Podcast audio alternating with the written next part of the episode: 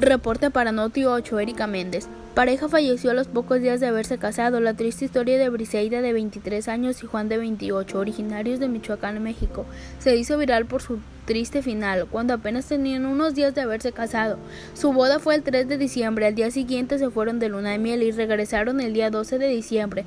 Pero tristemente el día 20 de diciembre, cuando regresaban de visitar a familiares, sufrieron un accidente de tránsito donde ambos perdieron la vida. Sus días de casados fueron pocos, viajaron a una hermosa luna de miel a un bañario de Cancún. Al terminar la misma Dicen regresar a Michoacán, su lugar de origen, para visitar a los padres del esposo, y fue donde sufrieron un terrible accidente y ambos fallecieron. Ahora están juntos en la eternidad, disfrutando de su amor, un amor eterno que tanto se juraron en vida. Solo Dios traza el destino de cada uno de nosotros. Algunas formas o maneras son tan dolorosas y nos parecen tan injustas, dice una joven amiga de ellos en redes sociales y agrega no entendemos el por qué tuvo que ser así, y nuestra capacidad humana no lo comprende, y menos nuestro corazón, jóvenes corazones enamorados, recién bendecidos por Dios.